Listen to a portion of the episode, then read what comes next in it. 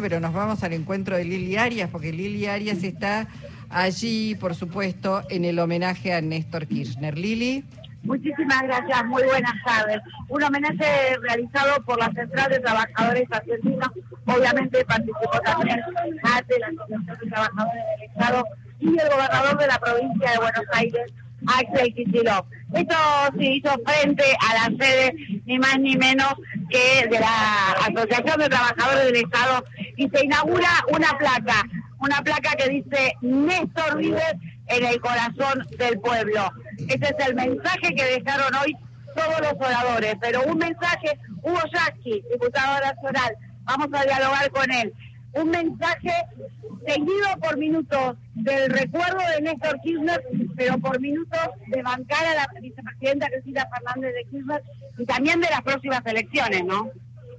Sí, porque bueno, esta es una reunión de militantes, eh, de luchadores sindicales, sociales, y estamos en un debate que claramente nos hace mirar el 2023 con preocupación, pero también con mucha esperanza. Por eso pensamos en una compañera como Cristina, que para nosotros es la máxima referencia. Bueno, acá se volvió a escuchar Cristina presidenta, por eso tuvimos a Axel Kicillof, y yo decía, si alguien que demostró que los 12 años de kirchnerismo pueden tener continuidad, y él lo demostró en la práctica, no es teoría, es práctica, es gobierno, Así que bueno, con mucha fuerza nos vamos este año.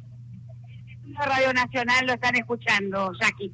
Hola Hugo, aquí con Jorge Alperín saludamos y bueno, eh, todo el mundo hoy ha eh, recordado a Néstor Kirchner, ha sido un hombre, digamos, que como decíamos, volvió a darle sentido a la democracia y a, la palabra sobre todo.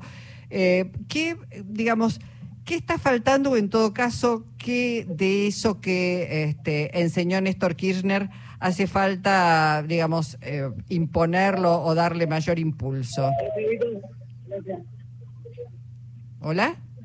Yo creo sobre todo la esa convicción irrefrenable que tenía Néstor, eh, que no la anunciaba de manera grandilocuente, no era un hombre de hacer grandes discursos, pero construía desde los símbolos, convertía la política en gestos y en actos concretos. Eh, yo creo que él cuando baja el cuadro de genocida estaba enviándonos una señal muy fuerte. Cuando se hizo cargo de la convocatoria del Noararca, hizo lo mismo. Cuando en esa foto con Bush, él lo toca con la mano displicentemente Néstor sabía construir de esa manera. Hugo, Hugo, ¿cómo impactó en su propia vida política el, momento de eh, Néstor un antes y un después. Yo venía del peronismo, había transitado el menemismo como quien camina por un desierto, era de un gremio siempre castigado, siempre marginado.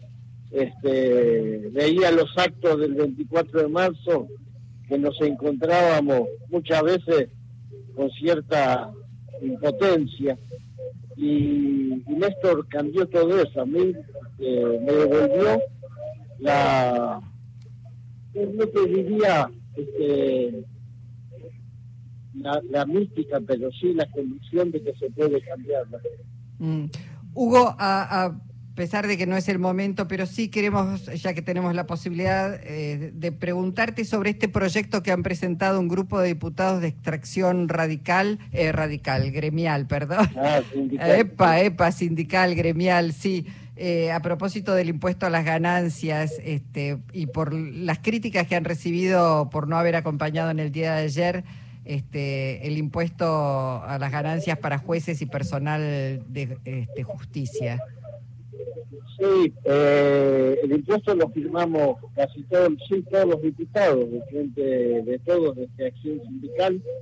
Es un proyecto que va a generar mucho debate, pero es muy interesante porque intenta buscar una solución al tema de este impuesto, convirtiéndolo en un tributo a los altos ingresos.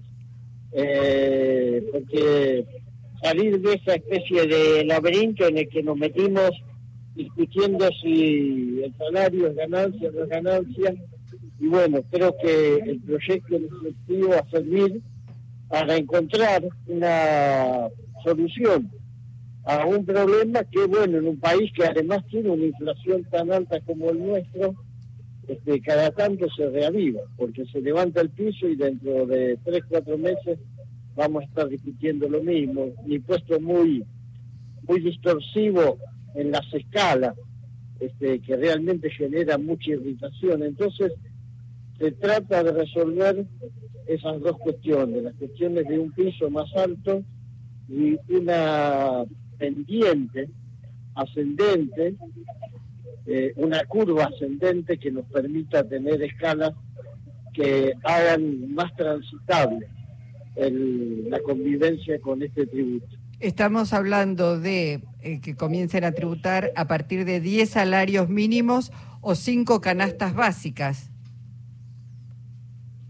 Sí, es, es una propuesta que, bueno, eso por supuesto se puede discutir, pero creemos nosotros que son los valores de referencia a partir de los cuales queremos realmente llevar el debate hacia eh, lo que tiene que ser el tributo a los altos ingresos en la Argentina. Bueno, una última y lo, liberamos, Hugo. Eh, ¿Paso eh, primarias abiertas simultáneas obligatorias, sí o no? Yo creo que es un debate necesario, hay un proyecto presentado, sé que no es una necesidad de nuestro pueblo, sé que si mañana hubiese una resolución de dejar de lado las pasos, no tendríamos marcha ni en la puerta del Congreso ni en la Plaza de Mayo exigiendo las pasos. Creo que las pasos son un problema que en realidad resuelve este, las tensiones de grupos políticos y círculos políticos este, que no son capaces de unirse detrás de ideas o ideales comunes que se unen detrás de intereses. Y cuando vos unís por intereses, como le pasa a la derecha, es que esa unidad se resquebraja poco de andar y se tiene que, de alguna manera, sostener con un corset que hoy por hoy en la Argentina son las pasos. Este, hoy las pasos sirven para eso. Y la verdad que en ese sentido me inclino a pensar que podríamos prescindir, por, por lo menos por un periodo de tiempo, de esa elección interna. Bueno, Hugo, muchísimas gracias eh, por el tiempo. Hasta luego. Hasta luego. Gracias, Hugo. Gracias. Lili. Sí, para cerrar, eh, desde el gobernador de la provincia de Buenos Aires hizo una semblanza de Néstor Kirchner, dijo que eh, había creado una generación política, hizo que la militancia despertara a la política. Obviamente, en este acto hubo cuestionamientos hacia el libro lanzado recientemente por el expresidente Mauricio Macri y es en este sentido que en un juego de palabras eh, dijo que se debe discutir si la Argentina va a tener a la derecha o si va a tener derechos. Bueno, Lili, abrazo para vos también, muchísimas gracias. Fuerte abrazo a Luisa y Jorge. Gracias, Lili Arias. Bueno.